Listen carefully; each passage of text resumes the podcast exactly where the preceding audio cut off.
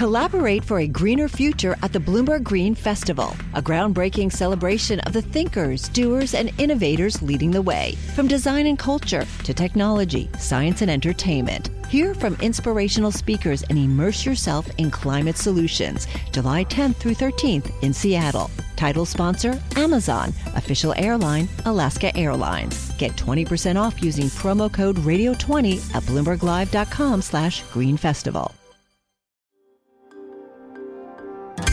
Le entregamos todo lo que necesita saber para comenzar el día. Esto es Bloomberg Daybreak para los que escuchan en América Latina y el resto del mundo.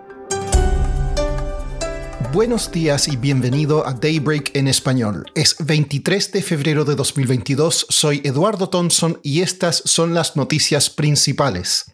Partimos con la situación en Europa del Este. El gobierno de Ucrania busca imponer el estado de emergencia en todo el país, mientras que Vladimir Putin dijo que sigue dispuesto a buscar soluciones diplomáticas.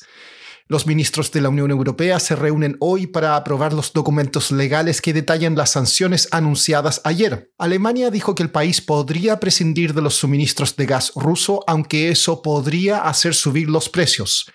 El Kremlin dice que no tiene previsto tomar más medidas.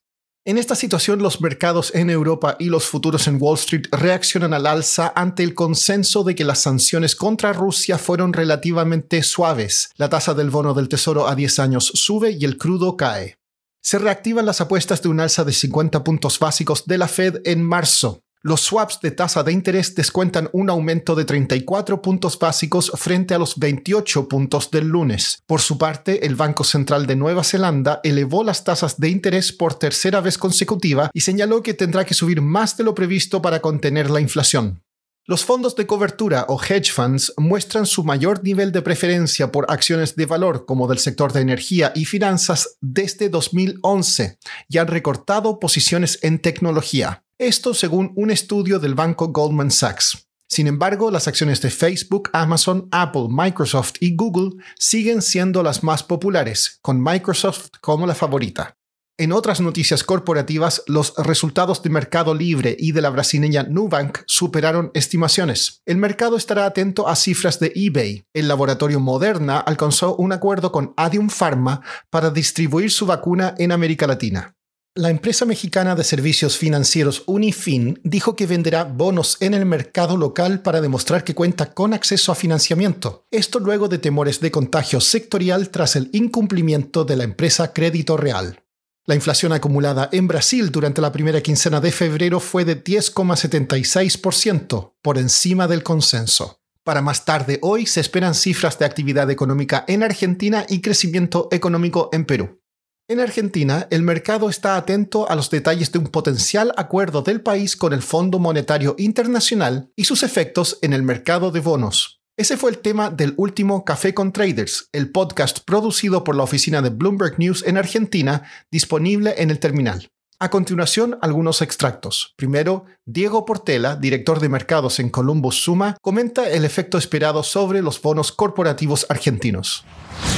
Yo creo que de lo general a lo particular el, acuerdo va a ser bueno, nos va a sacar del quinto subsuelo, pero nos va a llegar a la planta baja, no nos va a llevar al roof garden, va a haber un repricing de la curva. No mm, tengo muchas dudas de cuánto va a mejorar los resultados de las compañías, porque hay que ver los detalles del acuerdo. Por ejemplo, en el sector de energía, de reducir subsidios, es reducir subsidios y no beneficiar los resultados de las compañías. Así que eh, me parece, si no, no creo que haya un margen, eh, un aumento de tarifas, se va a un ahorro para en las cuentas fiscales y no en los resultados de la mayoría de las compañías. Sin embargo, Paula Lagreca, analista de TPSG Valores, explica por qué un acuerdo con el FMI no resultaría de inmediato en más emisiones de deuda el contexto internacional no ayuda, o sea, estamos en un contexto donde se prevén eh, sucesivos eh, incrementos de la tasa de interés de la Fed, por lo tanto, la liquidez global es lógico que, merme, que se achique y eh, va a haber mucha más reticencia a invertir en países de emerging market y más en Argentina.